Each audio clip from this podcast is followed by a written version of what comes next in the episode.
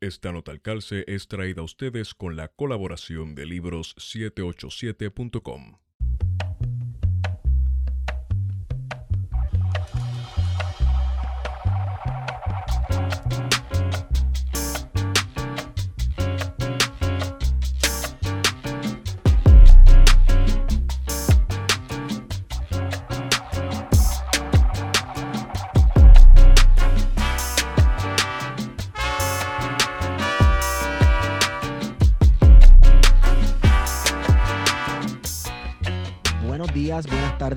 noches a todos y todas los que nos escuchan.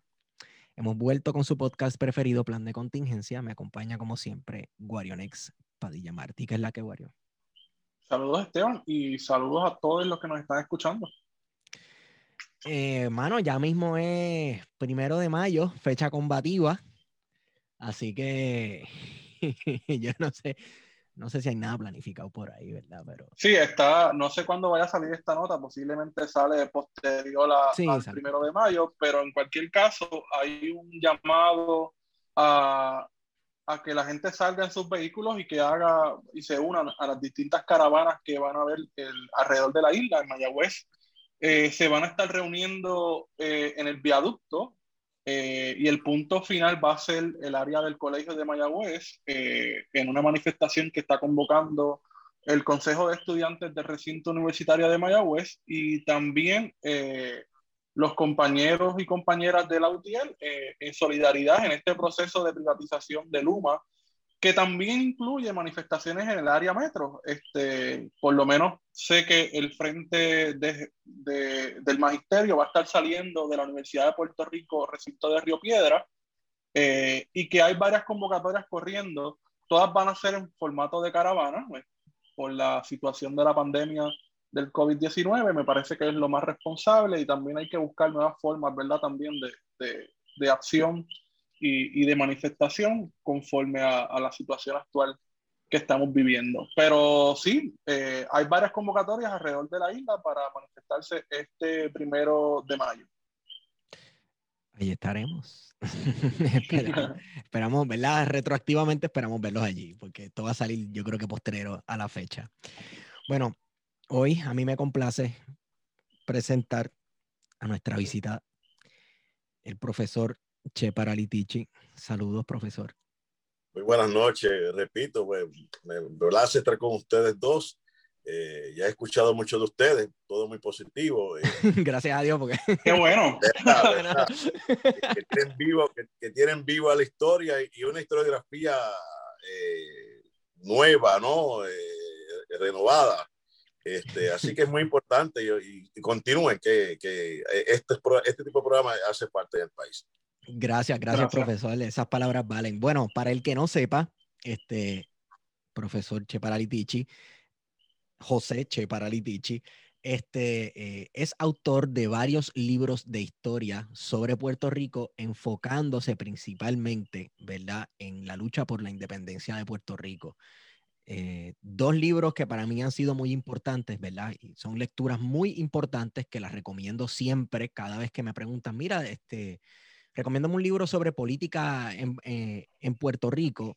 Es este, Sentencia Impuesta, 100 años de encarcelamientos por independencia de Puerto Rico y La represión contra el independentismo puertorriqueño, 1960 al 2010. Para mí son dos libros buenísimos de la autoría del profesor Che Paralitici, que de hecho yo, si no me equivoco, uno de esos libros debe estar en la página de nuestros auspiciadores, libros787.com.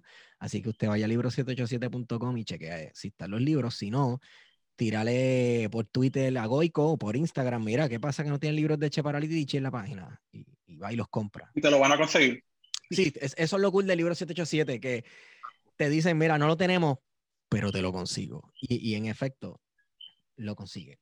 Bueno, vamos a comenzar. Profesor, ¿cómo está? Pues muy bien, eh, listo para eh, conversar con ustedes. Eh, como decía Guarionex ahorita, este, hay nuevas formas. cuando estaba hablando de, la, de, la, actividad del primero de mayo, hay nuevas formas y hubo nuevas formas de independentismo, ¿no? en ese periodo que ustedes están, van a cubrir hoy. muy buenas, eh, muchas nuevas formas para entonces de, de, hacer la lucha por la independencia y, de continuarla eh, en ese periodo de transición con periodos anteriores. Claro. Le pregunto, profesor, el tema que yo le había dicho para cubrir hoy era la década de 1970. Y para el que me esté escuchando, esto es, yo lo hago de manera sumamente egoísta también, porque es un periodo que concierne a las investigaciones de tesis doctoral que estoy haciendo ahora mismo. Y también creo que es un periodo que nos ha dejado a todos los puertorriqueños y puertorriqueñas muchas interrogantes, ¿verdad? Hay muchos asuntos políticos y muchas heridas en la conciencia nacional que ocurrieron durante este periodo de la década 1970 porque considero y he encontrado que fue una década sumamente violenta en cuanto a violencia política se refiere en nuestra historia.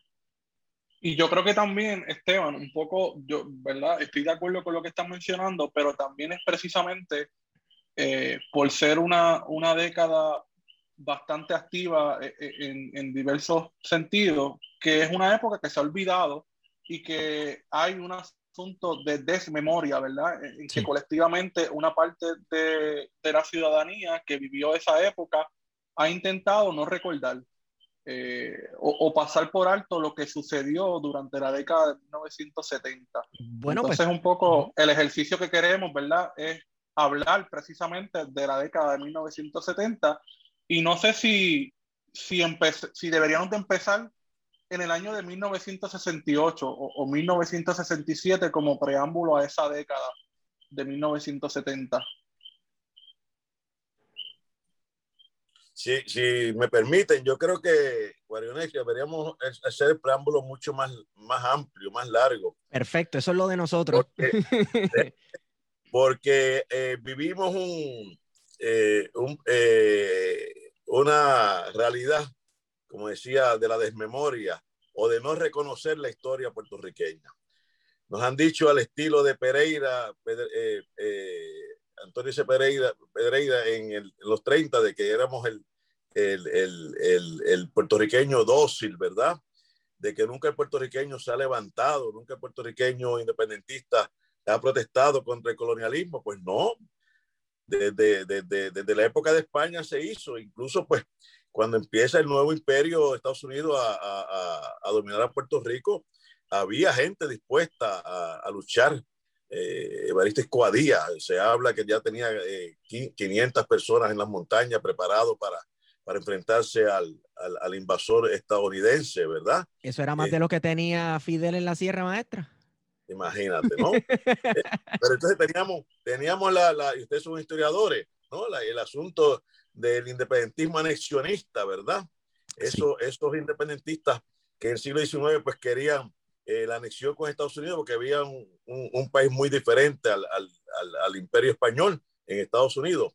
¿ah? Pero entonces, para no alargarlo mucho, entrar en, en el 70, eh, la década, ya sabemos todo que el nacionalismo, el nacionalismo de los años 30 fue un nacionalismo revolucionario, incluso una, un nacionalismo de guerrilla urbana o preguerrilla urbana, eh, que se enfrentó eh, y, a, a, los abusos imperialistas de, de aquellos años 30, uh, también a, lo, los abusos del, del, eh, del, monopolio cañero que había entonces. Así que el independentismo no ha sido tan dócil como, como se ha querido presentar en la historia puertorriqueña. Incluso en los años 40 también este, se hizo un nuevo, como decía Wario una nueva forma, a ver, entonces se, se retó al servicio militar obligatorio, también yo tengo un libro sobre ese tema, ¿ya? se retó de una manera, pues, retando la ley y, y yendo a la cárcel, y ochenta y pico personas fueron a la cárcel por periodos largos, hasta, hasta más de dos años, eh, en el 50 ya sabemos la insurrección nacionalista del 50, eh, costó casi 30, 30 vidas, ¿verdad? Este, y en el 60 60 ya sabemos que empieza un nuevo, un nuevo, un nuevo independentismo, sí. nuevo, nuevo, nuevo, con la influencia cubana, y nuevo, nuevo, nuevo, que, yo, eh, eh, que ya en 63, y quizás hasta un poquito antes, ya había movimiento de, de, de, de clandestinos organizados para, para, hacer una lucha armada en Puerto Rico, el famoso MAPA, Movimiento Auténtico Puertorriqueño eh, eh, no me acuerdo exactamente la cifra, la, la, ahora el nombre, movimiento auténtico puertorriqueño, bueno, autor, bueno, y que tuvieron, pues, tuvieron, no tuvieron un éxito como esperaban, porque hubo gente que, que agentes que infiltrados y, y, y destruyó el, el, movimiento. Pero después, como, de, como ustedes dijeron, 68 para acá, eh, con las CAL y el Mira más adelante, pues fue otro, fue otro tipo de lucha, pero los, los 60 tampoco se puede olvidar. Los 60 fue una lucha firme, ¿no? nuevos estilos de, de, de protesta, piquetes que no se hacían antes, pasquinadas que no se hacían antes, eh, retos de, de, desobediencia civil, este, Jagger, eh, movimientos clandestinos, lucha anti, antiminera, lucha eh, rescate de las playas, las playas para el pueblo, y tanto un toma hasta que llegue entonces eh, la transición es el 60 y pico al 70, con una transición extraordinaria, una lucha revolucionaria en Puerto Rico impresionante y una represión, este, eh, eh, hablaremos más adelante, una represión claro. increíble, ¿no? vamos a hablar un poco de eso, ¿verdad? Porque usted habló sobre unos cambios en la manera de cómo se luchaba. Y entonces yo quiero, ¿verdad? Esto es una pregunta sobre qué vino primero, si el huevo o la gallina. Este, ¿Se recrudeció la represión a causa de ese cambio en las tácticas revolucionarias de lucha? ¿O, o fue que... Había una, había una consigna para... Uh -huh. Había una consigna, Esteban, parece, había una consigna para esa, esos años entre mayor represión, mayor combatividad. Bien. Algunos la criticaban porque algunas veces eh, eh, enfrentarse a, aceptar la represión no es fácil, ¿no? Uh -huh. eh, costó vida, mire, 70, ustedes lo saben. Hubo más de, de hubo unos, yo estoy tratando de tener la, la, el número exacto. En sentencia impuesta digo que 11, pero ya tengo uno o dos casos más, 13 asesinatos políticos en el 70 eh, este, en los años 30 hubo casi 30 asesinatos políticos. La, la, la, la masacre de Río Piedra, la masacre de, de Ponce, el día, el día eh, Irán Josado, el de Ucham, un caso de Utuado, etc. Anton Giorgi, ¿no? En Yauco. Anton Giorgi, Yauco, Anton Giorgi también. O sea, si vamos a sumar, casi llegamos a 29, 28, eh, de los que sepamos, ¿verdad? Este, así que son periodos de una represión Ah, y si, y si encontramos los casos Rhodes, ¿verdad? También sí, Cornelius sí. Rhodes, el, el, el, el, famoso médico que vino a hacer experimentos aquí eh, humanos, ¿verdad? El psicópata. Este, ¿eh? Eh, el psicópata, mucho, un psicópata. Eh, eh, entonces, los años 70 es una, eh, es una transición del 60 impresionante, impresionante. Yo hice una lista que me, me dio por revisar la sentencia impuesta y la verdad que es largo, es larga esa lista de, de la, del activismo que hubo en los, y la represión que hubo en los años 70. Eh, impresionante, ¿no? Muy impresionante. ¿Cuál es el contexto, verdad? Vamos a situarnos en tiempo y espacio. ¿Qué era lo que estaba ocurriendo comenzando la década de los 70? Eh, tal vez podemos hacerlo de manera regional primero y luego mundial o viceversa, ¿verdad? Eh, sabemos que la guerra de Vietnam, cuando empieza la guerra del 70, todavía está este, pues, en su apogeo. No se había acabado la guerra de Vietnam empezando esta No, década. no, no, no, no. Eh, pues tampoco podemos olvidar para eh, en ese periodo este eh, el movimiento obrero en Puerto Rico cogió fuerza, especialmente en los 60. Un movimiento obrero que, que, que yo leyendo, releyendo a Silén, eh, Juan Ángel Silén, gran historiador, eh, recomiendo también que consigan sus libros. Este, habla de, de, de 250 huelgas, ¿ah? y huelgas que no eran peñisqueñocos, como dicen en Lares, en mi pueblo, huelgas fuertes, como fue la del mundo, como fue la del Ponce Ciment y otras huelgas más. Este, eh, que hubo un reto, entonces uh, se desarrolló un gran liderato, un gran liderato obrero que era independentista eh, en su mayoría. Eh, y eso también retó, como pasó también en los años 30. Mira qué, qué analogía fantástica, ¿no? Sí, eh, sí, sí. Gran represión en los años 30 con el 70. Eh, este, y, y, y, entonces el, el, el, movimiento obrero se le da fuerte. Y también el independentismo descargó mucho peso eh, y esperanza de éxito político en el movimiento obrero. recuerden ustedes que, uno, que hubo candidatos electorales por el Partido Socialista Puertorriqueño que eran líderes obreros, como fue Pedro Gran y fue Luis Lausel, para mencionar dos. Sí, sí. Este, así que eso también, eso fue también fue un reto. Y, pero, pero, pero, pero, sobre todo hay que analizar qué pasaba, qué pasaba en esa época. Pues mira, algo tenemos que analizar primero, eh, la victoria del Partido Nuevo Progresista en 68. ¿ah?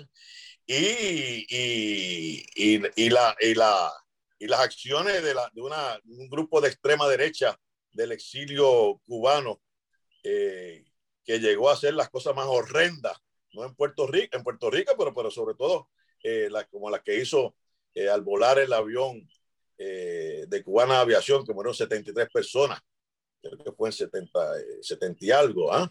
este, cosas horrendas, poner bombas, poner bombas en, hasta en aviones, poner bombas en escuelas, poner bombas en teatro, poner bombas en, en, en, casa, dispararle a, a, tiro a líderes independentistas, este, y quemar quemar el teatro, en la Universidad de Puerto Rico le pusieron fuego también en otros lugares. O sea, fue una represión de la extrema derecha bien, bien, bien fuerte en esa, en esa época, porque se veía ya entonces un partido socialista bastante fuerte, un partido independentista con una línea de, de socialdemócrata eh, definida, eh, eh, y el independentismo cogiendo una fuerza electoral no, eh, mayor que las anteriores. Recuerden que el 60 el Partido Independentista no queda inscrito. ¿ah? Sin embargo, eh, empieza la década del 70 y, y, y, coge una fuerza electoral eh, mayor, queda inscrito, tiene más de 5 puntos y pico por ciento, y el Partido Socialista con, con activismo impresionante. Hay, hay una cosa interesante, ¿verdad? Porque eh, el movimiento pro independencia que antecede al Partido Socialista, una vez que se transforma en la década del 70 al PSP, y es que en la década del 70 tenemos dos partidos, por lo menos al principio, dos partidos abiertamente eh, que habían abrazado el socialismo como meta final una vez que se llegara a la independencia. Entonces la pregunta siempre era, o por lo menos dentro del PIB y del PSP, eh, la independencia para qué? Pues para construir el socialismo. Entonces es bien interesante que tenemos a un independentismo que se vincula con la izquierda. Y, no creo que eso haya pasado antes. Y hay que, hay que añadir a eso lo que, está diciendo. En 62 se, se, se funda la Liga Socialista con Antonio Correger. este, ¿Qué pasaba también? empezamos también eh, eh, más allá de, del independentismo per se, movimientos religiosos de una teología de la liberación bien progresista, siguiendo, admirando a Camilo, Camilo Torres, ese sacerdote colombiano que fue en, la, guerrilla en, Colombia, ¿ah? y otros movimientos eh, de teología de liberación progresista. Incluso vemos en Puerto Rico un, padre Margarito, eh, perseguido también, perseguido padre Margarito, eh, de Lares, y estuvo en Lares, ¿ah? y independentista, y organizando grupos cristianos progresistas, claramente independentistas. Así que este periodo, del 60 al 70, eh, vemos al independentismo de izquierda, marxista, leninista, trotskista, eh, este, estalinista, ese faccionalismo. Esos son los puntos que hay que analizar, ese faccionalismo que empieza especialmente en los 70. ¿Ah? Sí. Hasta sí. sí, así que, eh, eh, este, y pero entonces vemos fuerte una, una izquierda ideológica, que no, diríamos que no la había antes, ¿verdad? Eh, ideológica. Claro, el Partido Comunista se fundó en el 34, pero no era, no, no, era, no era el Partido Comunista ideológico que vemos los 60 y especialmente los 70. ¿ah? Este movimiento obrero ideológico también y, y, fuerte, movimiento cristiano con, también con una ideología progresista y bien organizado y, y, y, bien crítico, este, el movimiento estudiantil como nunca, como nunca se había visto, ¿no? Movimiento estudiantil, recuerden que la, Federación Universitaria por Independencia se, eh, funda en el 56, ¿verdad? Eh, antes había habido movimientos estudiantiles eh, con el Partido Nacionalista, la Federación de Estudiantes puertorriqueños, otro más, pero jamás como, como, como fue posteriormente la, la FUPI. Y en los 60 se funda la, la FEPI, la Federación de Estudiantes por Independencia, como ustedes decían, con, con el MPI. Así que hay, se, se conglomeran, se, se juntan, hay una, eh, una justaposición de diferentes sectores ¿ah? decididos a hacer una, una nueva lucha eh, y bien radical, ¿eh? bien radical, hasta el punto de, de organizarse clandestinamente y, y, hacer unos actos de, de, nacionalismo revolucionario, como se le llama, de rey urbana. ¿ah? Recuerden que estaban los tupamaros en, en, en, Uruguay. Así que ahí nos nutrimos, nos nutrimos de otros movimientos en América Latina, como también de la guerra de Vietnam, etcétera. Y eso inspira a Argelia, no se puede olvidar tampoco, en África, el movimiento de, de liberación argelino eh, y otros movimientos más de independencia, que eso estimula al, al, al, al independentismo puertorriqueño y lo decide eh, ser más radical. Claro, eh, también quiero, eh, no quiero dejar fuera unos factores bien importantes, ya hablando en lo regional, ¿verdad? Porque estamos hablando que en Puerto Rico se dieron unas condiciones, las condiciones perfectas, ¿verdad? El, el mundo estaba en llamas, básicamente. Sí. Y, y, hablamos de las luchas libertarias argelinas y todo este tipo de cosas, pero también está el factor cubano, ¿verdad? No podemos eh, olvidar Dominicano, olvide. el factor dominicano, ¿verdad? En el caso de, de, Cuba, pues ya sabemos la, la, reacción del mundo completo ante el triunfo de, de, la Revolución Cubana en el 59 y cómo eso inspiró a los movimientos este, de lucha puertorriqueña en hacer un, una nueva lucha. Sin embargo, también en República Dominicana tenemos estos eh, movimientos guerrilleras que estaban activos desde algunos desde la época de Trujillo, la transición, ¿verdad? A Juan Bosch, el golpe a Juan Bosch, y luego entonces la, la, la victoria fraudulenta de Joaquín Balaguer, que eh, eso hace que muchas personas se exilien de República Dominicana y, vengan algunos a Puerto Rico, a Puerto Rico, otros van a Cuba, ¿verdad? Y, y sabemos que muchas, muchos de estos militantes precisamente fueron a Cuba en búsqueda de apoyo logístico, entonces, regionalmente, ¿cómo, qué, qué, influencia tuvo Cuba en ese giro de lucha y República Dominicana en ese giro de lucha en la década eh, del 70? Mira, eh, interesante. Este, estoy hablando, repitiendo mucho la palabra interesante.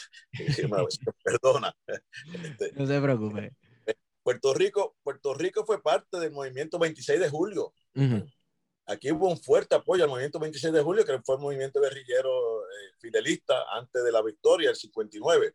Así que ya el puertorriqueño conocía, conocía eh, la Cuba revolucionaria.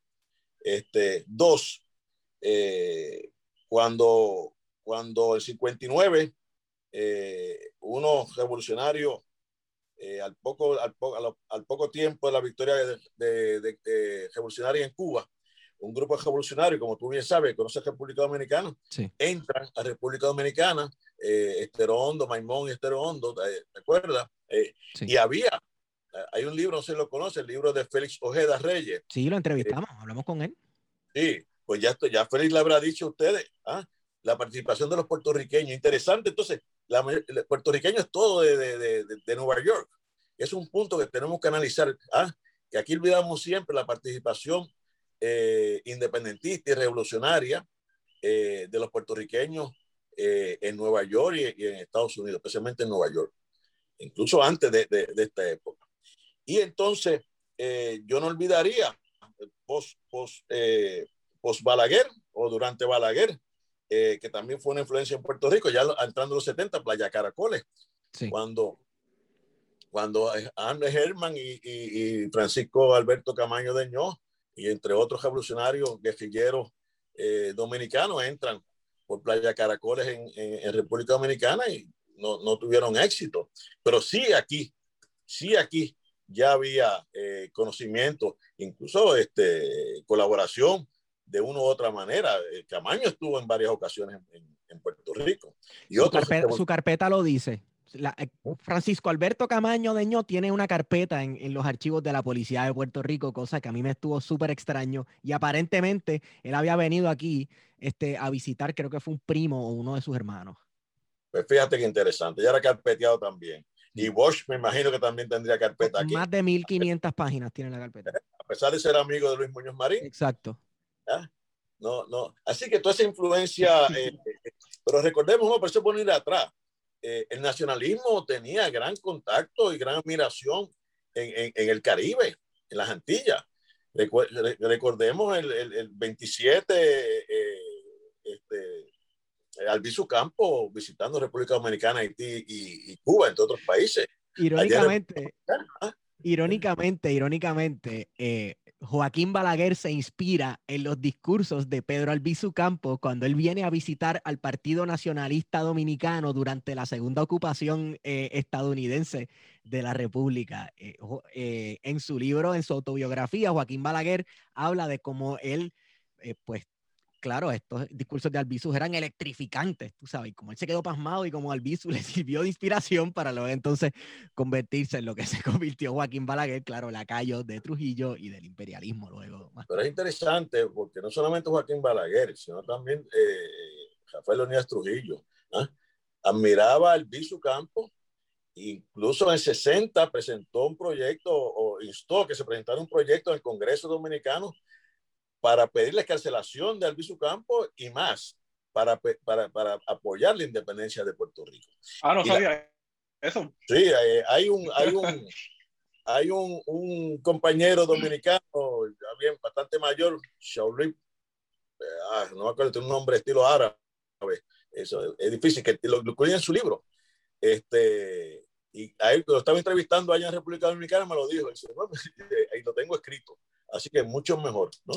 Este, claro, ya Trujillo estaba cayendo en desgracia con Estados Unidos eh, y quizás por, por una X, X razón, pues, ah, eh, vino a hacer eso quizás con un acto eh, anti-estadounidense. Anti, y anti-Muñoz Marín, seguramente. Claro, claro. También, sin, olvidar, sin olvidar, tal vez posible influencia de una figura que fue amigo de él, Félix Benítez Rexach, que era un acérrimo nacionalista también. Sí, sí, y que vivía en ese tiempo allí, en Dominicano, en los 60 hay que estudiarlo más ese personaje. Este, pues incluso cuando, cuando los 70, ustedes saben que hay puertorriqueños presos en República Dominicana, los famosos tres de la victoria. Sí. Eh, eh, pues Balaguer, eh, hubo un gran movimiento en Puerto Rico de abogados, ya no, un movimiento de algunos abogados independentistas que fueron allá y el colegio de abogados y, y, otra gente más se movilizó para ver, para, para que no torturaran, no sigan torturando a los puertorriqueños. Este, y se logró el indulto de ellos y se dice, eh, la gente que conversó, que Balaguer siempre había, habido, había visto con simpatía la independencia de Puerto Rico. Lo que pasa es que el imperio es tan duro que, que lo somete a, esto, a estos países al neocolonialismo, ¿no? Eh, pero, eh, ¿cuántas cosas sabremos nosotros cuando empecemos a investigar más de las cosas que se hicieron a Soto Boches en silencio, callado, ¿ah? que, que no sabemos. Eh, tanto de un sitio de un sitio y de otro, como hasta, hasta hace poco nos enteramos que, que también en la época del 70, que el, el, el, indulto a, lo, a los compañeros nacionalistas, Rafael, ¿ah? fue un intercambio de presos con Cuba. ¿ah? Creímos que había sido una gran acción eh, humanitaria de, de, de Carter, no, fue un intercambio de presos. Este, y cosas que no sabíamos, que la historia la, irá dando a conocer en, su tiempo. Profesor, le pregunto, y esto es una curiosidad mía, eh, porque quiero hablar de la relación sobre Estados Unidos y Rusia durante esta década. Eh, ¿Dónde? ¿Cuándo? Eh, en los 70. Estados Unidos y Rusia. ¿Qué estaba pasando exactamente? Porque yo sé que antes de acabarse la década, este, se habían dado unas charlas, unas conversaciones estratégicas para los Estados Unidos y Rusia hacer unas movidas de sus equipos militares, ¿verdad? Y supuestamente iba a haber un desarmamiento, lo que se le llamó los Strategic Arms Limitation, el SALT. Ahí te va a fallar. Que Biden, fue de, que, que Biden fue, de hecho, uno de los autores de esos proyectos. Sí, Biden no me atrevo a opinar ahí, no, no tengo mucho conocimiento sobre esos datos. Porque sí, sí, yo, es que yo he estado tratando de seguirle la pista a el cambio de métodos de lucha en Puerto Rico durante esa década del 70, ¿verdad? Y, precisamente, bueno, ya hablamos que, claro, ante mayor represión, pues mayor resistencia, ¿verdad? La represión pues tuvo su contestación. Sin embargo, se utilizaban unos métodos que antes no se veían en Puerto Rico. Hay que, hay, que, no podemos olvidar que para esa época, eh, Puerto Rico, eh, y años antes también, Puerto Rico empieza a visitar el, mundo del este político. Sí. ¿ah? Europea, de Europa del Este, la, Unión Soviética. Eh, una razón, eh, los estudiantes con los, congresos internacionales, las organizaciones internacionales, estudiantiles internacionales que había, pero otra razón fue el, fuerte bloqueo contra Cuba, que para ir a Cuba desde Puerto Rico había que, ir había que llegar a Europa del Este. A Europa del Este, con el apoyo de los gobiernos de Europa del Este, incluyendo obviamente a la Unión Soviética, para llegar hasta Cuba. Eh, eso, y hay compañeros que te pueden dar la, la, la, todavía están vivos, ¿no? De esos, esos periplos que, te, que tenían que hacer ¿ah? para llegar a, a, Cuba, los que no podían ir por Canadá, no podían ir por México. ¿ah? Tenían que ir a Europa, a Europa del Este, para entonces ir a, la Unión Soviética y ir hasta Cuba. Así que pues, había una muy buena relación, tanto con, con, con la Unión Soviética como con Corea del Norte y con, y con, con Vietnam y, otro, y otros países más. Así que es un punto, un punto muy, muy, muchos estudiantes, muchos estudiantes eh, de izquierda, independentistas, obviamente, este, fueron a, Europa a, entrenar allá. No vamos a decir que fueron a tomar seminarios, no, fueron a tomar seminarios, a estudiar cursos universitarios, bachillerato, pero también a entrenar militarmente. ¿eh? Este, así que había una relación bien estrecha entre, ¿ah? Eh, yo me acuerdo todavía en, cuando yo trabajaba, elaboraba en Claridad, llegar la, la, bolsa de, de, de, correo, ¿cómo es que le llamaban? Esa bolsa grande de correo, mm. eh, este, de Cuba que la enviaban. Entonces, venían muchas revistas de, Europa del Este, eh, traducidas al español. Ah, yo le iba a preguntar, La, Porque... La, valija diplomática, le decían ellos. La, valija diplomática, sí. Le, le, iba a preguntar, ¿verdad? Porque a finales de la década del 60 hay una serie, ya hablamos de movimiento obrero, pero también, por ejemplo, está el movimiento ambientalista eh, surgiendo en Puerto Rico, están las minas de, de cobre, eh, pero entonces también, eh, de momento, fuera del espectro de las organizaciones políticas eh, y sociales, también tenemos organizaciones armadas que comienzan ya a, surgir. Y entonces, mi pregunta sería, ¿por qué entonces hay de momento alternativas más allá del área, del área electoral? Alternativas que van a hacer una confrontación directa por la vía armada en Puerto Rico a partir de, la de finales de la década del 60. Una de las razones que está incluso en lo, en lo en la eh, en lo, en lo, en, lo, en, los planteamientos de la izquierda, eh, especialmente el MP y PSP, que había que hacerle daño a la economía estadounidense, al emporio monopolístico que tenía y las grandes firmas. ¿ah? Había que hacerle daño, por eso es que atacan. ¿Dónde atacan? ¿En qué lugares atacan? En el condado, en, en, en centros comerciales, en las grandes firmas comerciales, en, en, las tiendas. ¿ah? Porque había era un poco como la boicotizadora en, el siglo XIX o la Torre del Viejo. Pero más fuerte todavía. Ahora un boicot. No compre, no compre. Esto no. Esto era ponerle bombas. ¿ah? Por eso es que era ponerle bombas, era, era, era, era hacerle unas huelgas fuertes, era, era no permitir el, el, el, el, el rompehuelga. ¿ah?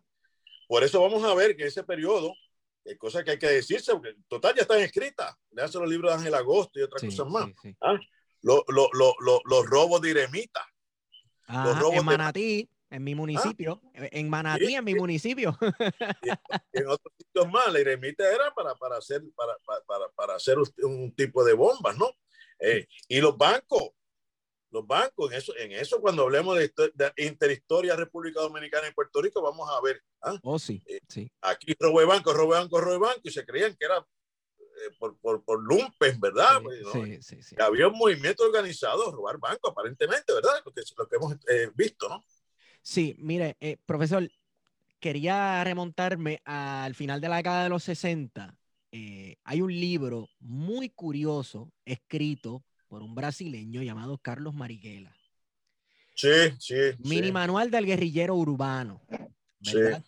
Y uno lee, y literalmente es un manual, cómo hacer esto, cómo hacer lo otro, ¿verdad? Uno lee el manual y uno se lee la historia de Puerto Rico en esos momentos y estaban siguiendo el manual.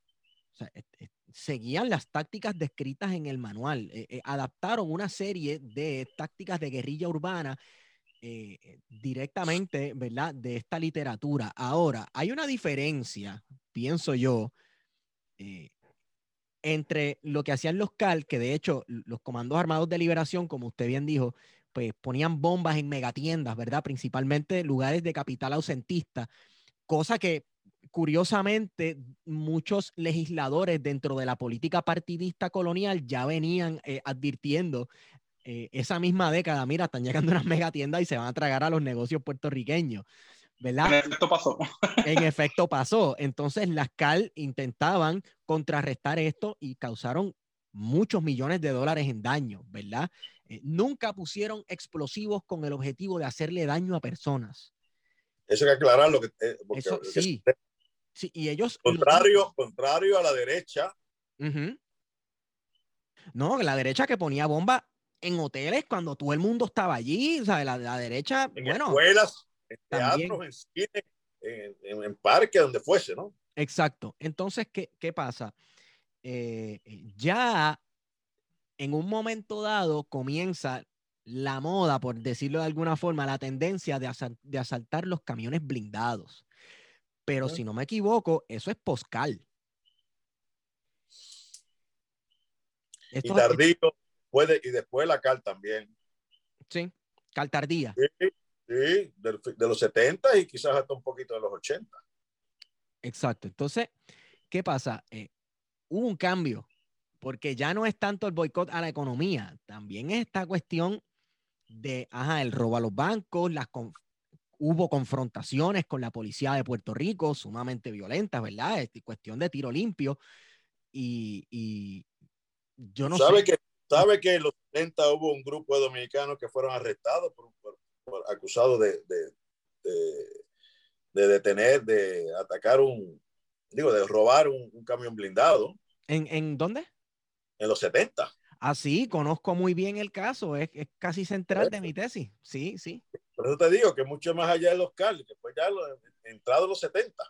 Claro, claro. Pero me, me, está curioso que estos grupos, por ejemplo, hablando, pensando en los dominicanos, eh, no operaban dentro de la República Dominicana, sino que venían a Puerto Rico. Ahora le pregunto, profesor, ¿por qué asaltar bancos y por qué asaltar eh, camionetas blindadas, camiones blindados de la Wells Fargo? Mira, lo, lo, tú sabes que yo estuve en República Dominicana y tú y yo nos, fascina hablar de este tema. Ajá. Eh, y, la respuesta que me han dado que aquí era mucho más fácil robar un banco que allá en República ok, ok. Tú, tú que conoces mi República Dominicana, tú sabes que allá hay una seguridad con unas escopetas al frente. Sí, ametralla, todo el mundo con ametralladora en la mano, todo el mundo. Ellos estudiaron, y hasta eso lo estudiaron. ¿no? Entonces venían a, ¿cómo le decían ellos en términos de, táctica de guerrilla? Eh, a, venían a suplirse, como a suplirse económicamente. Hacer apropiaciones, apropiaciones. Había, eh, había, un acuerdo y, una colaboración entre la izquierda dominicana y la izquierda puertorriqueña. Ese dinero era, eh, como era compartido, era distribuido, eran ayudados uno a los otros. Este, esa década de 70 eh, eh, eh, que, me alegro que la estés estudiando y, que, quién sabe lo que averiguaremos nosotros, enteraremos cuando tú eso. Porque una, una, y fue difícil, mire, yo hago una lista aquí que está en sentencia impuesta. Los tipos de acciones que se hacían, maldito, mi, conocido aquí de, usted del viejo San Juan, como tú dijiste, Carlos Irizarri con su, con su arte conceptual. ¿ah? acuerda que una tarjetita, eh, un papelito, un avión, dijo que quería que muriera un presidente, sí o qué, pero nada, públicamente, le costó seis años en la cárcel. Se tomó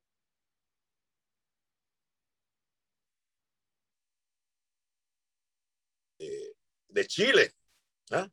Pero por otro lado, la extrema derecha atacó el consulado de Argentina, el de Chile, el de, Argentina, el de Venezuela y, otro más, porque mira qué cosa, porque tenían relaciones económicas o relaciones políticas con Cuba. Y que tú dices incluso en Puerto Rico, la, extrema derecha cubana los atacaba, ¿eh? poniéndole bombas, eh, algunos tomándole rehén a, los cónsules. ¿eh? Y todo en el 70. 70 pues sabemos que está en Chile con Pinochet y todavía había políticas de extrema derecha en, estos países, ¿no? Y Puerto Rico, pues ya, un país con una izquierda progresista, una izquierda eh, pues era solidario con esos movimientos latinoamericanos. Sí. Como también era con Vietnam, ¿verdad? Que no estaba en la América Latina. Sí. Y otros más. Este mm, mencionó, ¿verdad? Tener algún tipo de relación con Cuba como excusa para ser blanco de asesinato y pensé en Viajes Varadero y Carlos Muñiz Varela. Varadero y Girasol, los dos. Varadero era de, Carlos Muñiz Varela y Alza y otros compañeros eh, de la izquierda cubana en Puerto Rico. Eh, este, y Girasol era del PSP. Interesante también, sigo diciendo la palabra interesante, pues, curioso. Este, como el PSP era dueño de librería, dueño de escuela, eh, dueño de, Discografía. también. ¿ah? cómo veían, y esto yo lo vi mucho en, República Dominicana, ¿ah? cómo un movimiento político también tiene, también tiene, eh, busca la manera de, de generar eh, ingresos para la misma lucha. Con, con diferentes tipos de eh, organismos este, comerciales, ¿no? Sean comerciales. Lícitas, lícitas, totalmente lícitas. Claro, pero en el caso de, Puerto Rico y de Viaje Varadero, eh, eso le, le buscó la muerte a, Carlos Muñiz Varela, ¿verdad? Que es exactamente. Y, que. 79 creo que fue, ¿verdad? 79, sí.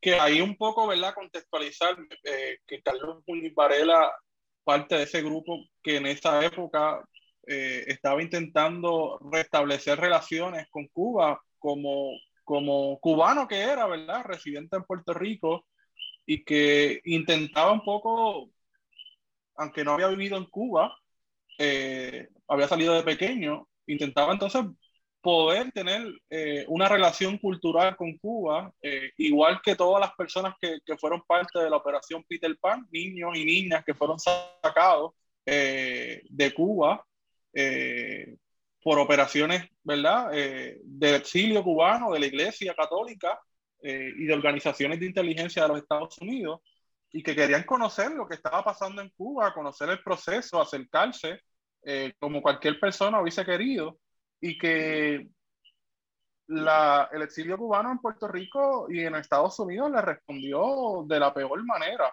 posible. Algo que todavía hace. Eh, con personas que quieren tener un vínculo o acercarse de manera cultural eh, o incluso política eh, con Cuba. Así es. Este, por otro lado, la extrema derecha cubana casi cuando aquí trae, aquí se, se, se admiraba mucho el sistema educativo cubano, cómo en tan poco tiempo logran un alfabetismo cero, ¿verdad? Eh, ¿Cómo en tan poco tiempo logran eh, eh, generar muchos profesionales cuando se había ido gran parte de los médicos, por ejemplo, ingenieros, etcétera? Y entonces vemos, recuerdo, y lo, incluyo en, el libro la, contra la, la, represión contra el independentismo, cómo en Puerto Rico trae un documental que se, se, llamó, se llama la, la, nueva, la nueva escuela, la nueva escuela cubana, y aquí la extrema derecha le puso bomba a, a, los teatros que presentaban, que presentaban ese documental. Eh, hasta ese absurdo, ¿no? Eh, hasta ese crimen ¿ah? se llegó en, en, Puerto Rico en, esta, en estos años. Y, vemos entonces que el objetivo político, por así decirlo, del de, el terrorismo de derecha del exilio cubano era el independentismo. Y el independentismo sobre todo de izquierda, eh, que estaba manteniendo en efecto una relación de amistad y de solidaridad, como siempre ha sido el independentismo puertorriqueño, solidario con todas las luchas eh, del mundo, eh, y que le contestó directamente eh, al PCP en ese caso, pero también a otras organizaciones políticas en Puerto Rico, en las que también fueron víctimas, ¿verdad?, de ataques por parte del exilio cubano en Puerto Rico. A mí, a mí lo que me da mucha, mucha gracia, ¿verdad? Gracia tal vez irónicamente hablando de esto, es que las organizaciones represivas de Puerto Rico, del Estado, ¿verdad? Ya bien desde el Estado, e incluso en los Estados Unidos reconocían que grupos como Alfa 66 eran organizaciones terroristas y las nombran así, les dicen organizaciones terroristas cuando uno ve la documentación. Sin embargo, hacían caso omiso totalmente a todas las acciones de barbarie. Entonces, claro, miraban hacia el lado porque eh, tenían un objetivo común, que era... Pues, los protegían en Estados Unidos. Sí, sí, sí. Hasta viviendo allí lo más tranquilos en Florida, ellos con todos los privilegios y esas cosas, y, sin acusarlos por los asesinatos cometidos. ¿ah? Como Posada Carrila, por ejemplo, que, fue el, autor intelectual de ese atentado del pueblo de Cubana de Aviación y de otros más. Sí, sí. Y Bosch, este Bosch también, de apellido Bosch, este, no el dominicano, sino Bosch el, cubano, también protegido por Estados Unidos. ¿eh? Orlando Bosch no era. Ese mismo, sí, sí, ese mismo. Así que hemos visto eso. Entonces, los 70, los 70 vemos eh, vemos también algo que no debemos olvidar, la cuestión militar en Puerto Rico. ¿ah? Sí. Cómo, cómo, cómo eh, el independentismo toma la batuta y logra sacar a la, Marina de, de, de, Culebra y de Vieques. Digo, de Vieques no, de Vieques fue más tarde, en 2003. Sí. Pero, pero, fueron, logra sacar a la Marina de, de, Culebra en los 70 y en los 70 pues empieza una lucha, eh, continúa la lucha, pero entonces hay, hay arrestos, eh, de, hay acciones de desobediencia civil tanto en el mar como en tierra. Eh, y, y, también eh, contra el servicio militar obligatorio y contra la presencia del, ROTC eh, en, la, en, la, Universidad de Puerto Rico en Colegio Mayagüez. Que en esas manifestaciones hubo muertos. Claro, confrontaciones. claro, y también hubo muertes en, en, las confrontaciones con la Marina en Vieques. Y hablo del caso de Ángel Rodríguez Cristóbal, que en el 79 lo arrestan, lo sentencian y luego de un corto periodo de tiempo, eh, aparentemente amanece suicidado de manera misteriosa. Dicen que se suicidó y la cara, uno ve las fotos de la autopsia y la cara está llena de tajos y el cuerpo lleno de moretones y de golpes. Este, había un chorro de sangre en la celda y todo este tipo de cosas, ¿ves? Que, que también fue una cuestión que, que costó vidas. Compañero de izquierda, socialista, firme, miembro de la Liga Socialista, había sido visitado por Juan Antonio Correger. La sentencia fue, creo, dos, tres meses. Eh, eh, que es un caso que nadie se puede creer, no permitieron que le hicieran la, la, la, la autopsia. Sí. ¿ah? Este, y todo eso en el 70, como también fue en el 70, eh, el, vuelve las acusaciones de un gran jurado. había estado en, en, los 30 con Juan Antonio Correger en 70 vuelve también los gran jurado. Claro, no, no, tanto como en el 80, pero en 70 el gran jurado montado eh, eh, investigando sobre la Iremita, investigando sobre la, la, la FAM en, Estados Unidos y arrestaron a, puertorriqueños y algunos fueron a la cárcel eh, por el gran jurado también. Todo eso en el 70, ¿no? Este, como tampoco podemos olvidar que en el 70 hubo compañeros independentistas de izquierda que fueron a pelear a Centroamérica, en la, la, revolución nicaragüense, y que y luego van a pelear otros a la, a la, a la lucha eh, en El Salvador. ¿eh? Eh, y que la solidaridad de nuestro movimiento, no solamente que se da de puertorriqueños que viajan allá, sino aquí, ¿verdad? con los sucesos de la base aérea Muñiz, eh, que era en solidaridad con lo que estaba pasando en nuestros pueblos de, Centroamérica, específicamente El Salvador, el caso de los contras eh, y de cómo Estados Unidos estaba financiando eh, a las guerrillas de derecha en esos países. Así que la solidaridad es un aspecto fundamental de la lucha por la independencia de Puerto Rico, con los pueblos que también están en lucha. algo que no se ha investigado bien aquí, Esteban, tú que eres el, te gusta mucho el tema dominicano, es como dice eh, eh, Guarionex, eh, la solidaridad con el pueblo dominicano cuando, cuando la, la, la, ocupación de Estados Unidos en el 65. ¿ah? Sí, eso es un tema bien curioso. ¿Cómo? Cuando entra el, el, 27 de abril de 65, cuando entran los Marines ¿ah? en la guerra civil, en la guerra, en la guerra de, de, de, abril, como le llaman los dominicanos, en la guerra de abril de 65, ah, hubo independentistas puertorriqueños solidarios, como dijo Wario Nex, dispuestos a pelear allá, al lado constitucionalista, al lado estaba Camaño de Ño, estaba Peña Gómez, estaba por, porque regresar a la constitución eh, a República Dominicana y que se estableció en 63 con Juan Bosch. Sería bien interesante también este, obtener la perspectiva porque definitivamente dentro de esos 42 mil Marines que desembarcaron en abril en la República Dominicana, debió haber puertorriqueños. Obligado debió haber puertorriqueños como parte de la fuerza de ocupación y, me gustaría ver la perspectiva, ¿verdad? Este, eh, de un puertorriqueño que haya participado como invasor eh, que me pues parece casi absurdo, casi una loquera, ¿verdad? Este, pero, pero.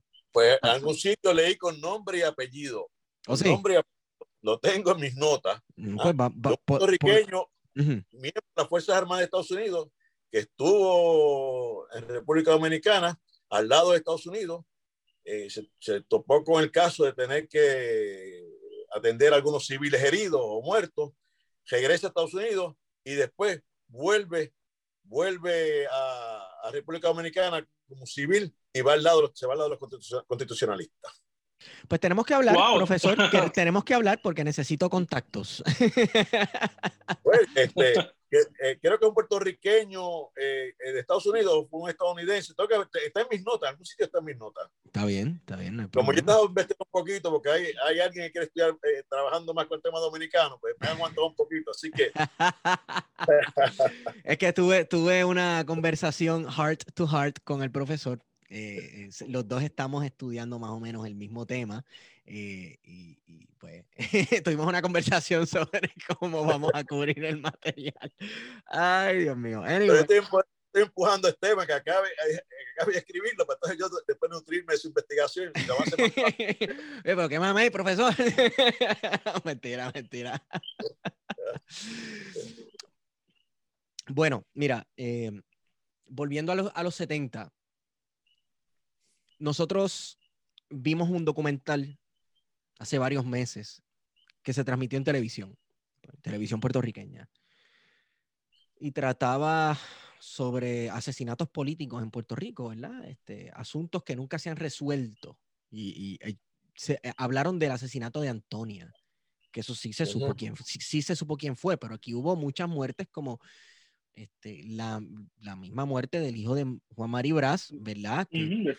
un asesinato horrible, que a quien, a quien arrestan era un muchacho, creo que hijo de exiliados cubanos, que parecía, que te, parecía tener una serie de problemas mentales y situaciones y ese tipo de cosas. Pero nada, e, el, punto es que en, en, en, ese documental entrevistan a un personaje infame de la historia puertorriqueña, perteneciente a las agencias represivas de, de, del gobierno puertorriqueño, y él utiliza una expresión que a mí me llamó mucho la atención. Y él dice, mira, en Puerto Rico había una guerra en la década del 70. Eh, era como si existiera una guerra entre dos bandos, la derecha y la izquierda. ¿Qué, ¿Qué, piensa usted de eso? ¿Suscribe, no suscribe? Cuando yo, gracias a la invitación de ustedes, pues pasé una, una rápida leída a, a mi libro la represión contra el independentismo. Y la verdad que eso es lo que parece. Este, eh, la izquierda hacía algo y la derecha este, este, los atacaba por la forma más vil, ¿no? Este, la cantidad, mira, Carlos Gallizá, su, su bufete fue tiroteado. La residencia y su esposa y sus hijos también fueron tiroteados. Noel Colón Martínez le, también atacaron su casa. Domingo Vega, el administrador de, de impresora, de impresora nacional de, Claridad, atacado en varias ocasiones. Eh, de impresora nacional quemado en varias ocasiones. Claridad también tiroteado y puesto bomba. Eh, eh, bufetes de abogados, este, las que repartían claridad eran atacados por la policía por turbas de la derecha. Este, en la universidad también atacaban a, a, los, a los estudiantes, hasta que entonces pues hubo que hacer defensa, defensa revolucionaria, defendieron. Claro. ¿Eh? Este, había unos turbas de derecha, de derecha jóvenes, con, nombres y apellidos los conocemos, que fue, después fueron líderes del PNP, como Edison Milda Aldarondo, Oreste Ramos. Diatre, Oreste Ramos, se me había olvidado Oreste Ramos, y ese hombre eh, el eh, bigote, sí. Sí, fue turba. El de los estadistas. Eh, fue turba, ha sido turba y será turba toda su vida. Sí. Pero Freddy Valentín, ¿sabes? Freddy Valentín también. Y el, el famoso general Palermo, aquel que organizó a los padres y una marcha grandísima y aquello fue... Para la huelga, ¿no? Sí, sí, en la, bueno, Río Piedra era un sitio, algunas veces te parecía un campo de, de, de batalla. ¿ah? Este, la gente corría y se protegía, porque la policía, en misericordia, bueno, el caso de Antonia es más, alarmante, y Antonia de un balcón segundo piso le disparan. Eh, y la gente corriendo. ¿ah? Así que fue, fue una situación bien, bien, bien difícil. Los estudiantes tuvieron algunos, la, el, el, ROTC estaba, estaba armado, el ROTC, eh, eh, con cascos puestos y todo, desde su edificio eh, atacando a los estudiantes. Y se formó uno de un lado y de, un lado y de otro.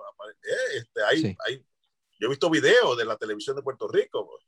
Eh, y entonces hubo cosas, pues, mucha injusticia. Y, hubo gente que se tuvo que ir de Puerto Rico y, su vida se le tronchó, como el caso de Don Richie, que murió hace poco, joven. Se le acusó de asesinato en, en de esos, de ese, del 11 de marzo de 70, creo que fue el 71. Eh, igual que Humberto Pagán también, este, hoy un conocido abogado de, de, la zona de Aguadilla, pero creo que vive en Bayamón, también fue acusado injustamente, ¿no? Porque la, la, la, la justicia, entre comillas, el sistema judicial está a favor de, lo, de la derecha. ¿no? Sí. Y siempre ha estado del lado de los poderosos. Es bien curioso porque esta guerra, como dice eh, el infame Alejo Maldonado, eh, que es un reconocimiento, es un reconocimiento por parte de, de, una figura importantísima de la policía de Puerto Rico, de que no tenían el monopolio de la violencia dentro de la teoría clásica de, del Estado, eh, en la que se supone que las fuerzas represivas son las que tengan ese monopolio de la violencia y no lo tenían. Pero también no solamente es una guerra contra ideológica, ¿verdad? Contra unos sectores en particulares, sino que también en esta época y estaba revisando un documental que me, que me prestó Esteban que se llama Desalambrar, que trata un poco sobre los rescates de terreno y, y las imágenes que yo vi que nunca había visto me impresionaron mucho porque coincide. Villa sin miedo. Villa sin miedo, coincide con esta época, ¿verdad? los últimos años del cuatrenio de, de, de Ferré y el primer cuatrenio de Hernández Colón, de cómo el Estado reprimió violentamente hasta asesinatos, ¿verdad? Como el caso de Adolfina Villanueva, eh, de las personas que estaban reclamando eh, su tierra para hacer su casa ante la crisis de vivienda que había en Puerto Rico, la corrupción tremenda del Cruz eh, y las pocas o ninguna posibilidades reales que tenía la gente de poder adquirir una casa por la vía legal, ¿verdad? De, de, vivir en una urbanización o tener su, su terreno no había posibilidades en ese momento, como tampoco las hay ahora para la generación de nosotros, los más jóvenes. Pero en aquel momento la situación era terrible, porque tienes el lado político del independentismo eh, enfrentándose a la derecha, eh, haciendo política, movimiento obrero también combatiendo, y tienes también los sectores más marginados de la sociedad puertorriqueña, desplazados por todo ese proyecto de la modernización de manos a la obra, que, necesitaban un, techo, necesitaban una tierra y que la respuesta del Estado también fue violenta, fue una guerra contra, contra esos sectores.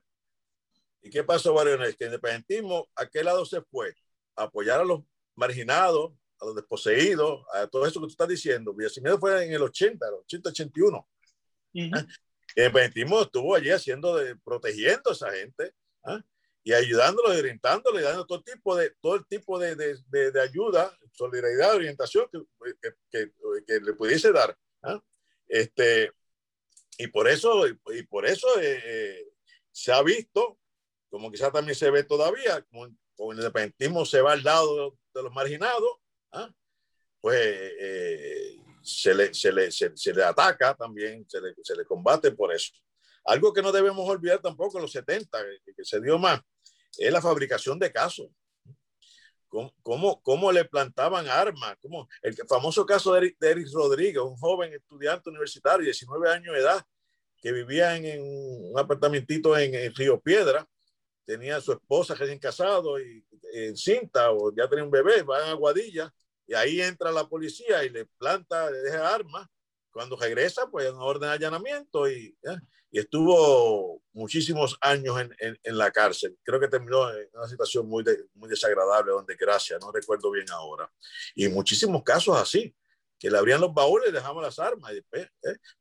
Muchos se cayeron, la gran mayoría se cayó, porque si, si algo ha tenido eh, éxito el independentismo es, por haber tenido muy buenos abogados que defiendan, que defiendan a, lo, a esta gente acusada. ¿eh? Así que por eso, pero, pero, pero pero muchos fueron a la cárcel injustamente. Eh, recuerdo el caso de, de, ah, se me fue el nombre de momento, también estudiante universitario, seis años preso por un caso fabricado. ¿ah? Y a él le dijeron, o aceptas seis años o te vas veintipico años, o, si no te declaras culpable. Y él se vio, se desesperó y aceptó ser culpable, siendo inocente, eh, y, pues, y le costó se le troncharon la vida al pobre muchacho.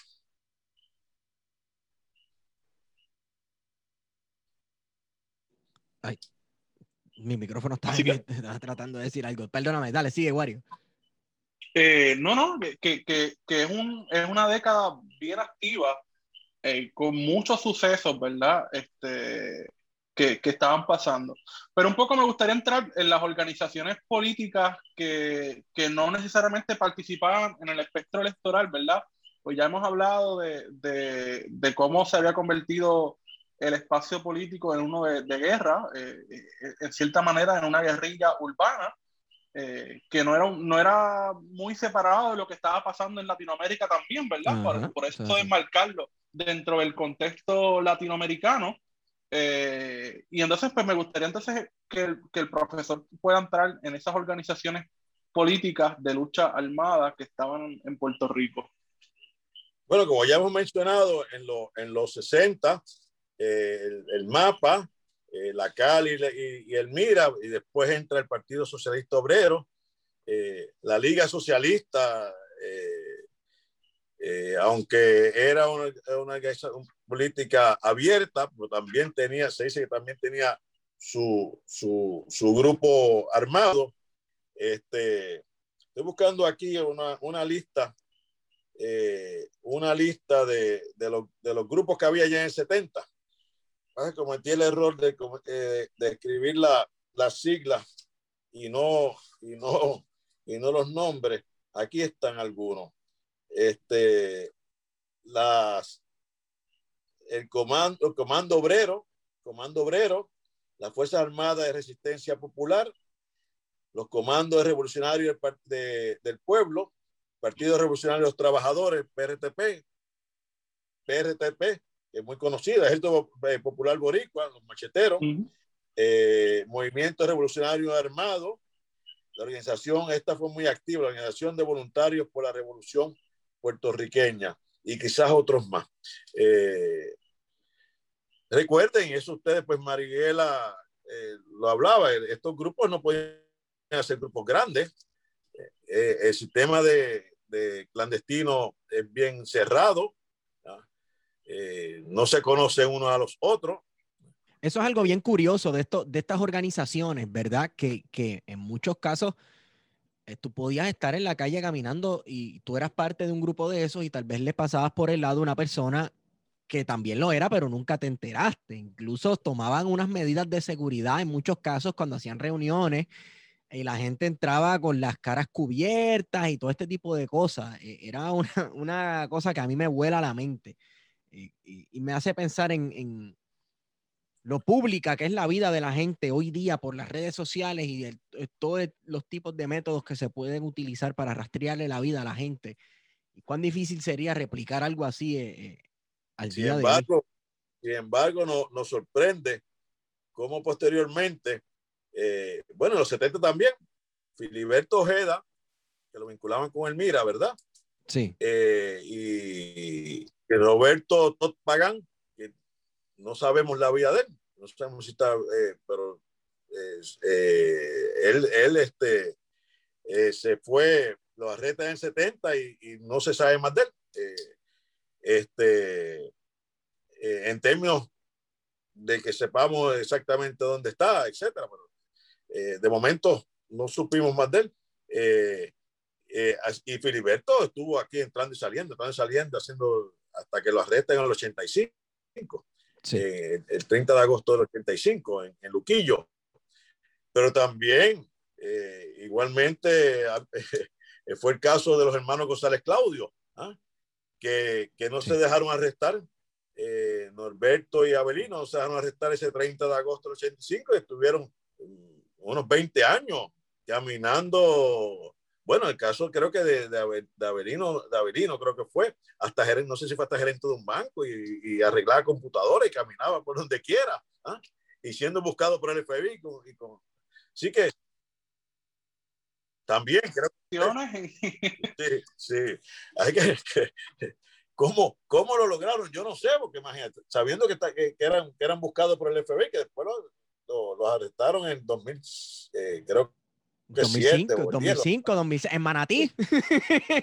Lo recuerdo con una camisa del. Sí, con una camisa del. Lo, lo, arrestaron en Manatí, estaba haciendo ejercicio, yo me acuerdo de ese día, eh, porque digamos que en mi familia lo habíamos visto a ese señor y obviamente pues se le conocía por otro nombre y todo ese tipo de cosas y de momento en las noticias y qué sé yo qué, y una persona dice, ¿tú viste quién es fulano de verdad? una cosa increíble, pero eh, eh, esta vida en el clandestinaje, eh, y esto no se habla mucho, pero eh, tuve una conversación con una persona que, que, que hablamos de este tema que no se considera tanto. Vivir tantos años en el clandestinaje 20, 25 años huyendo de la policía o cambiándote de identidad, moviéndote constantemente, ¿verdad? Tomando unas medidas de seguridad desde, que la, desde la primera vez que abres los ojos de la mañana hasta que te acuestas a dormir, si es que duermes.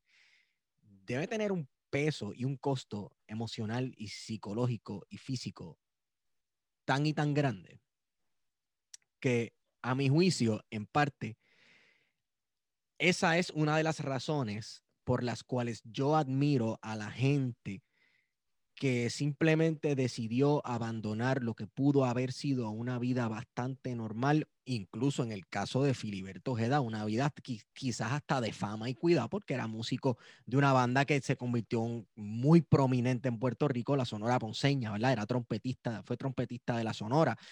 Eh, eh, personas que decidieron, teniéndolo todo, en algunos casos, ¿verdad? Teniéndolo todo, eh, abandonar esa vida de comodidad y, vivir una vida que yo no la desearía tener jamás, porque la vida de un revolucionario para mí no es un asunto romántico. La vida en el clandestinaje, según lo que he leído, las experiencias que he leído y todo este tipo de cosas, es para nada romántico, es algo sumamente difícil. Y, y el no claudicar, eh, imagino yo, que es una decisión que el, que el revolucionario toma todos los días todos los días debe tomar esa decisión y todos los días tiene la conciencia de lo que le cuesta tomar esa decisión. Este, eh, bueno, no sé, se, me hace bien difícil intentar imaginar eh, ese estilo de vida mucho, mucho más este, romantizarlo de alguna manera, ¿verdad? No, no, es fácil, no es nada fácil. Eh, Filiberto tuvo 15 años eh, en su última etapa, 15 años, de 90, cuando corta eh, el, el, cinturón este sí, el grillete, el grillete. Uh -huh. El grillete, lo deja en claridad y se va. Y la gente decía, y yo hasta me lo creí, que estaba en Cuba o estaba en, en República Dominicana, en total estaba por aquí por Puerto Rico. Debajo las mismas narices. Oye, y más impresionante es que se enferman, los operan y todo, porque son seres humanos, se enferman. Y cómo los atienden en, ese, en, ese, en esa, la verdad que es admirable, ¿no? ¿Ah? Sí. Claro, eh, eh, también, pues es que contaban, o sea, son personas que no estaban solas y contaban con, con un respaldo. Una red de apoyo. Una red de apoyo, una gente que estaba sumamente comprometida con una causa que a todas luces todo el resto del mundo lo veía como una locura o como que es algo que nunca vas a poder ganar, vas a perder. Por eso, nuevamente, reitero, o sea, requiere un compromiso que uno lo tiene que reafirmar y tomar la decisión de no claudicar todas las mañanas que uno se levanta.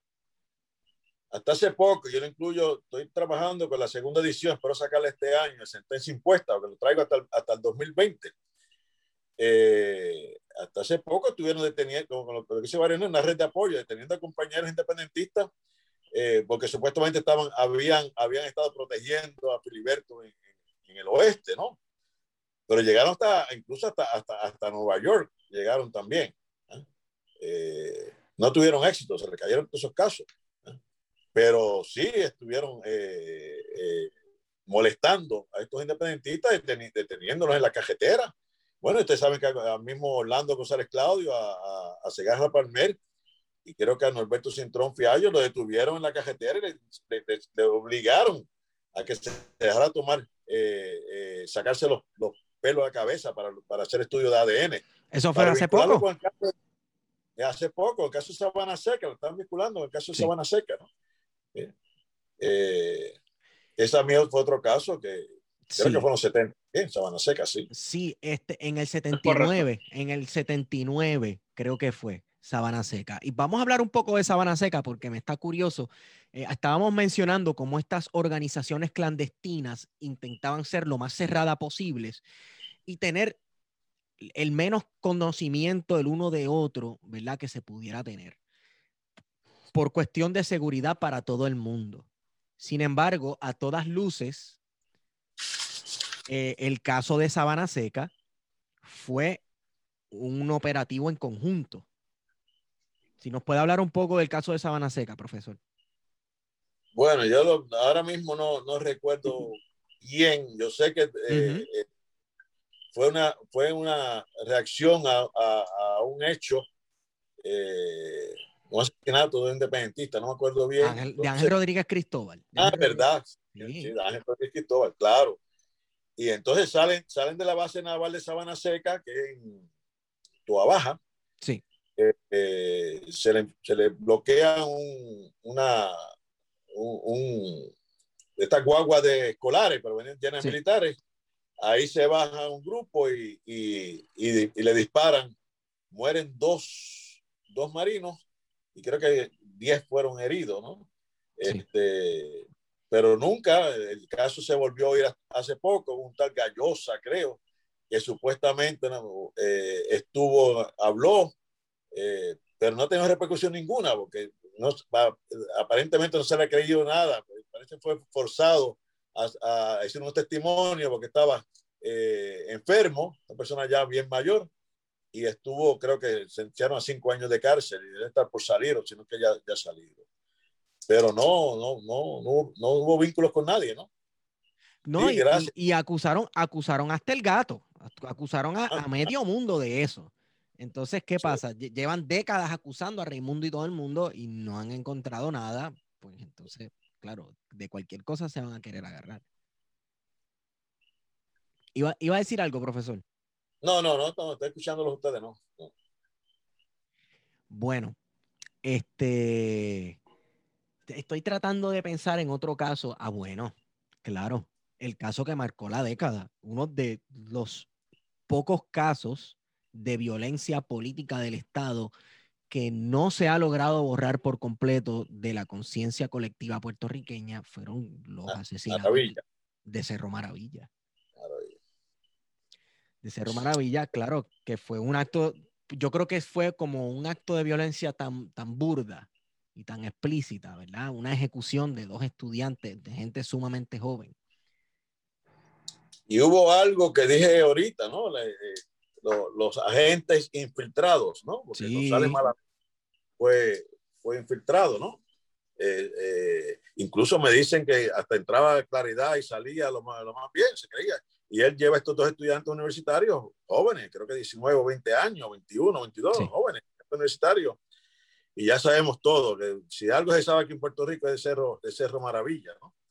Este, y, pero no debemos olvidar que fue la policía de Puerto Rico, pero también el FBI estaba.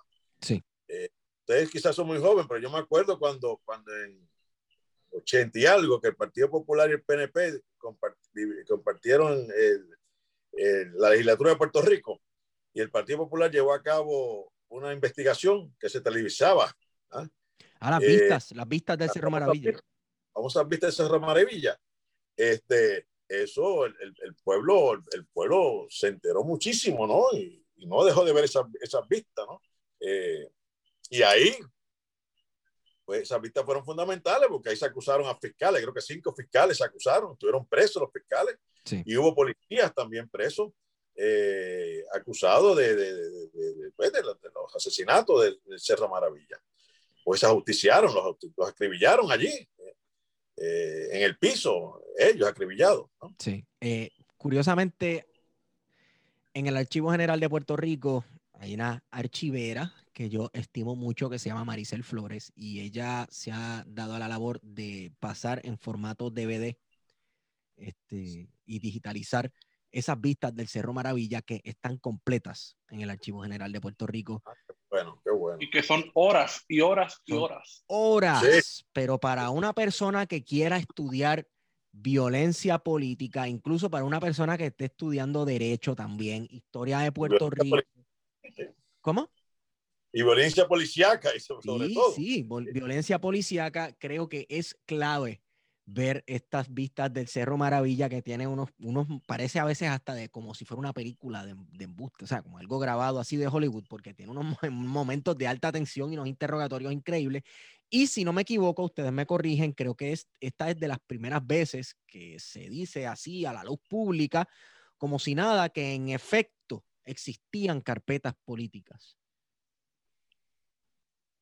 se mencionó ahí, de ahí entonces después viene, eh, más tarde David Noriega eh, lleva un caso con, Graciano y Miranda Marchán, dos grandes abogados puertorriqueños, ambos independentistas, y, tienen éxito, ya que devuelven en el 87, si no me equivoco, devuelven las, las, miles y miles y miles de carpetas eh, que tenían contra los independentistas, de los años 40 hasta los 87.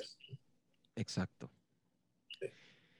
Porque la, la policía, como tú dices, habló de que había un lugar en, el cuartel general, en el piso yo no sé cuánto, creo que el piso 11, de que allí mantenían cerrados unos archivos. Y ahí, ahí fue que entonces... Bueno, que, que, es lo mismo que sucede ahora con el carpeteo digital, que en el cuartel general hay una oficina llamada el CRADIC, que ya hemos hablado en este programa anteriormente, y, y, ajá, no todo el mundo entra ahí, pero ese es el nuevo carpeteo. ¿Verdad? Que es el carpeteo digital, donde se utilizan agentes para identificar las caras de las personas en, fotografías, en manifestaciones. Por eso. Recordando que todavía hay unos compañeros de la Universidad de Puerto Rico a las que el Departamento de Justicia se ha ido en alzada eh, para intentar criminalizar la protesta y encarcelar, eh, ¿verdad? Meter preso a estos compañeros e incluso eh, utilizando eh, recursos eh, de video en las redes sociales eh, que la Policía de Puerto Rico tuvo acceso para identificar a estos estudiantes. Así que en efecto todavía ese carpeteo existe de otra manera, de una manera digital, en la que tenemos una división de la Policía de Puerto Rico dedicada específicamente a esa tarea de la vigilancia, el monitoreo de las redes sociales. Y se esperaba que el nuevo secretario de Justicia, Domingo Manueli, ¿ah?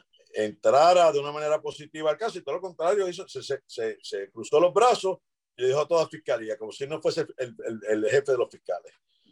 En una supuesta independencia judicial, cuando eso no existe. Sí. Increíble. Eh, profesor, ¿cuál ha sido el efecto de ese legado de violencia política en Puerto Rico ya pensando más en la década del 70, que hubo tanta y tanta violencia, tanto asesinato a la luz del día. ¿Cómo usted cree que eso nos ha afectado? ¿Cuál ha sido ese legado? El efecto ha sido el que Muñoz Marín eh, planificó en los años 40. El miedo.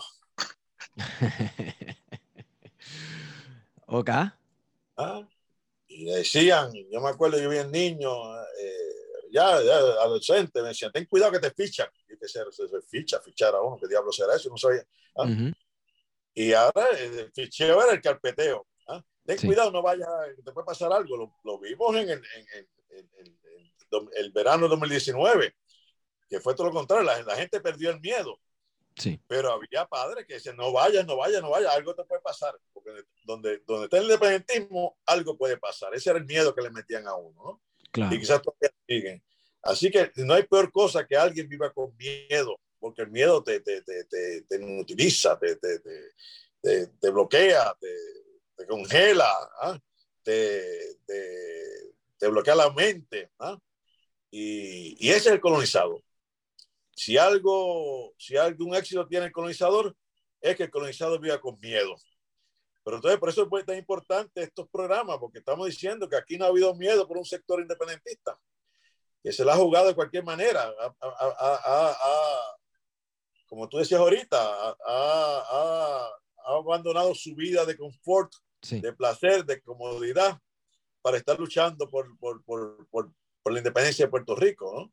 Este, y todavía lo, lo, lo, estamos viendo, ¿no? Gente que está dispuesto a continuar, jóvenes y, y todas las edades. Y, y, yo creo que ese ha sido el éxito del colonizador, ¿no? Y las consecuencias, eh, el miedo, el miedo, ¿eh? y eso nos lleva a paralizar, ¿no? A, a, a, la, gran, a la población. ¿eh? Todo, el miedo es tan absurdo que aquí se creen que, que, si tú no tienes el pasaporte estadounidense te vas a morir de hambre, y uno no tiene la ciudadanía estadounidense te vas a morir, no vas a poder caminar. ¿ah? Este, otra cosa más absurda lleva, lleva, lleva, el miedo. Bueno, si con la independencia significa que se van a llevar los peajes nuevos de 3 y 5 pesos, por favor, ah, que, que, que, venga ya. definitivamente, definitivamente. Eh, mano, a mí siempre me ha impactado, ¿verdad? Sí, la, la, cuestión de las organizaciones terroristas de derecha, pero utilizar la policía como un cuerpo paramilitar, ¿verdad? En, en esta ya, ya, ¿verdad? En lo que hemos identificado como una guerra. Un proceso que empezó, vamos. Eh, los niños de sangre azul. Los niños de sangre azul, pero un proceso que empezó con Francis Riggs en los 30. Claro. Sí. Que venía de asesinar gente en Centroamérica. Eh, pues, dato poco conocido. Eh, pero se comenzó a militarizar la policía y a, y a, paramilitarizar también, ¿verdad? Se crearon las condiciones para que se formaran escuadrones de muerte extraoficiales. Eh, no, y no era que el gobierno lo ignoraba, sino que les daba su aval mirando hacia el otro lado. Así fue que justiciaron a Irán Rosado y a Beauchamp, sí. a John Georgie. ¿Ah? Lo que había que hacer democráticamente ¿ah? en el sistema judicial es haberlo arrestado y, y presentarle un proceso judicial. ¿ah? Y ahí, pues, eh, pero no, en, en, aquí mismo, en la calle San Francisco, ahí, ahí, mismo. Y dice que fue una orden del Castillo del Morro, que le dieron, sí, que no salgan. Este, sí hasta eso se ha llegado, ¿verdad? Y se fue maravilla, seguimos sumando casos. Por eso, eh, 13 asesinatos en la década del 70, por lo menos hasta, hasta lo de ahora. ¿no? 13. Eh, es una inverosímil, pero cierto, ¿no? Sí, sí, sí, definitivamente. Bueno, eh, Wario, creo que podemos ir cerrando, ¿verdad? Sí, hemos, yo creo que he hablado bastante, ¿verdad? Hemos conversado eh, sobre el aspecto político de, de, la década de los 70. Yo creo que es una conversación que, que podríamos entonces seguir abordando desde otras miradas, ¿verdad? Sí. Los aspectos sociales, culturales, porque ciertamente es una época eh, muy activa eh, en Puerto Rico y yo creo que quizás no, no ha recibido la, la mirada que quizás deba tener, ¿verdad? En la, en la historia hasta ahora, ¿verdad? Que, que, hemos visto que una serie de, de, de investigadores, investigadoras han estado eh, estudiando esa época e intentando hacer un poco de justicia en lo que ya se conoce, ¿verdad? Como una historia más reciente, que no es la historia clásica que estamos acostumbrados a ver de la historia de la caña o, o de la esclavitud o la historia de la colonización, sino que ya hay otros otros investigadores y investigadoras que, que trabajan unos temas más recientes eh, que les llama la atención, ¿verdad? Por distintas, por, por, distintas razones. Eh, quizás muchos por la vinculación con la lucha por la independencia y por intentar hacerle eh, una justicia al movimiento, pero también de, de, una necesidad de contar, ¿verdad? De narrar lo que estaba sucediendo en esa, en esa época y de buscar respuestas en esa década a los problemas de hoy en día, no solamente de Puerto Rico, sino también incluso del movimiento eh, por la lucha de la independencia en Puerto Rico. Sí, eh, fue una lucha que se dio en todos los frentes, e incluso hasta en, frentes culturales. Por ahí hay un libro que se llama Prohibido Cantar, ¿verdad? De, Trata de la censura a la música eh, puertorriqueña que tuviera elementos de lucha, ¿verdad? La música contestataria. Así que... Eh, de Maggi, Marrero, la autora, muy buena. Sí. Un libro muy, muy bueno. Que este básicamente, ¿verdad? Sigue una línea de, de lo que las agencias de inteligencia eh, usaron, ¿verdad? Aunque este libro en específico habla de, de, de artistas que han estado vinculados con, con, el independentismo y la izquierda, la realidad es que dentro de la derecha hubo una, un movimiento muy fuerte en la década de los 70 de, de iglesias, eh, centros culturales eh, y artistas eh, que seguían las órdenes, ¿verdad?, de, de Washington en distintos países. El caso, por ejemplo, de Gille Ávila en Centroamérica, en esa misma década de los 70, pues es bastante subjetivo de lo que estaban haciendo las agencias de inteligencia. Y más, y más adelante, ¿verdad? Este, Jorge Rashki, también en Centroamérica, que, es un, un, elemento bien extraño, ¿verdad? Pero definitivamente, claro, para cada acción había su reacción y, hubo elementos, así como hubo elementos que seguían el ejemplo de, de Camilo Torres, como dice la canción, ¿verdad? Tomar el Evangelio y el fusil, como hizo Camilo. Eh, eh, así como hubo católicos, protestantes, etcétera, que tomaron acciones valientes en pro de la liberación de Puerto Rico, hubo reacción por parte de sectores más conservadores dentro de la misma iglesia. Y, eso hay, también hay un libro sobre este llamado Católicos Rebeldes, ¿verdad? Muy buen libro también. Sí, muy bueno. sí, buenísimo. Creo que todos los libros que hemos mencionado los pueden conseguir en libros 787. El actor está haciendo, está, va a ser una continuación sobre protestantes rebeldes también ahora. Oh, sí, de verdad. Ese, ese yo lo quiero leer porque de, ese no, de eso no se habla mucho. Bueno, está trabajando, está trabajando en él. Es que normalmente se ha vinculado eh, la, principalmente el aspecto nacionalista de las luchas por la liberación de Puerto Rico con el catolicismo, pues claro, hablando un poco del albisuismo y el nacionalismo de los 30 y los 40, eh, pero eh, el protestantismo se ha visto como un elemento invasor, ¿verdad? Porque Estados Unidos se identifica como una nación protestante y vinieron a traer el protestantismo. Si, si lee los libros de, de, de, Samuel Silva Gota ahí, ¿verdad? El protestantismo como un arma colonizadora. Sí, pero en esta década que tú estás estudiando hubo un protestantismo progresista. Sí. Hay que, que hay organizaciones muy buenas, conocidas, que hicieron cosas muy interesantes. Eh, y, progresistas y, eran independentistas. Eso hay que estudiarlo. hay que traer a José, hay que traer a José. sí, definitivamente. Bueno, profesor, gracias por estar con nosotros. Muchas, muchas gracias por este rato. Eh, esto es un tema para los que nos están escuchando que no termina ahora. Tenemos que revisitarlo porque hay, ¿verdad? Si como hubo mucha violencia, hubo muchos campos de batalla, hay muchas perspectivas desde distintos movimientos este, revolucionarios, así como hasta reaccionarios. Eh, así que los dejo con esa. Profesor, ¿dónde lo podemos conseguir? ¿Dónde podemos conseguir sus libros, además de en, en libros787.com? Libro 87 es el mejor, así que 787. Libros787.com, donde puedes conseguir lo mejor de la literatura puertorriqueña y en español. Recuerden que si utilizas el código plan de contingencia, vas a obtener el shipping gratis. Así que entra, y de hecho están vendiendo unos jaquecitos super cool. Se deben de haber acabado ya. Pero chequen, libro787.com. Eh, Guario, ¿dónde te conseguimos? Me consiguen en Guario Candanga en Twitter. Profesor, ¿dónde lo conseguimos? En Che Paralitici, también en Twitter, o en Facebook también. Eh, Perfecto, quiero tomarme esta oportunidad. Mi página, también, pero ya no está muy activa. Ah, bueno. Okay. Eh, quiero tomar esta oportunidad también por agradecer al compañero Alexis Santos Lozada, que funcionó de mediador entre el profesor Paralitici y yo en Twitter, porque hace años el profesor Paralitici me había bloqueado, probablemente porque yo me había puesto impertinente, porque... te puesto el dedo de no era. Eh, sí, eh, eh, Alguien me preguntó, ¿por qué te habla bloqueado? Y mi respuesta automática fue, porque me lo busqué. Algo debía haber hecho hace años que el profesor me bloqueó. Así que, Alexi, un abracito de corazón. Este, me hiciste un gran favor.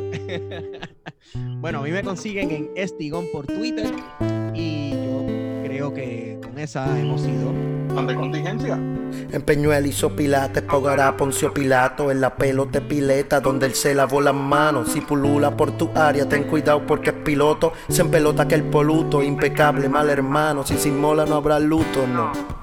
Pero el bruto no lo entiende y se pone aún más bruto. Se fue al la de Mende escuchando escorbuto. Y cuando vio al bartender pide un shot de Jagger verde. Vi una mesa y de repente entre manchego y prochuto estaba aquel hijo de puta que le puso un se vende a la casa de su nena, la casa de su nene. Fue para allá y se hizo el astuto yo. Y le dijo, ya señor, venga afuera un minuto. Y en parte del hurto cantaba un corito mutuo. No sabes quién soy yo. Yo no sé ni quién soy. Voy pensando en el ayer cuando mi mañana es hoy. Yo ya no. Yo ya no quiero un reloj. Yo ya no. Yo ya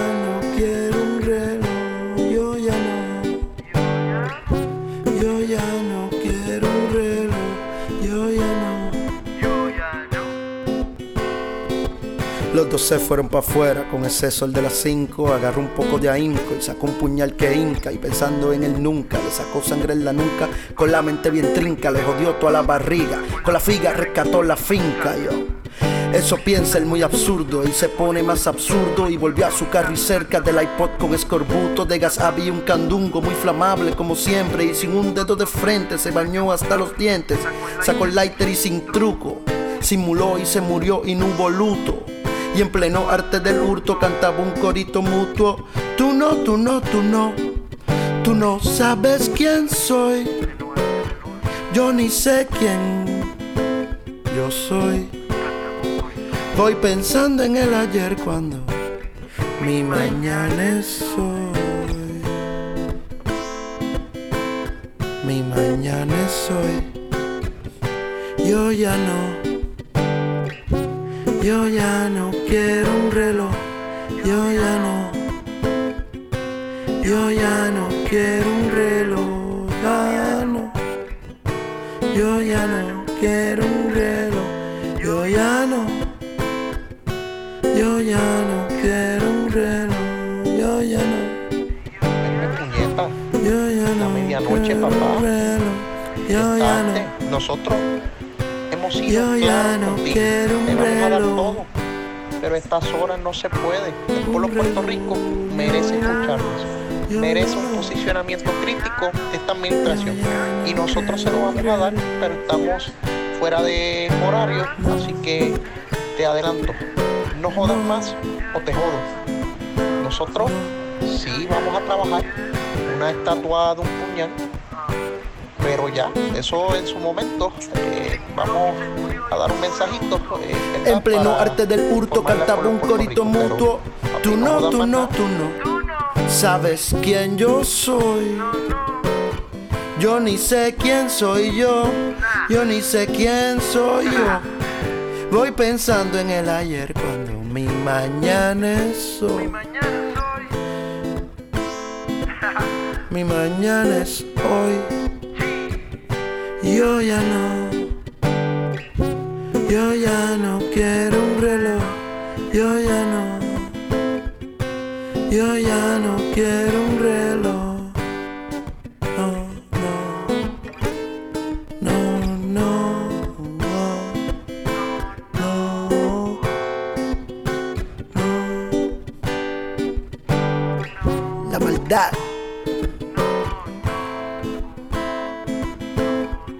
Matándote con bondad.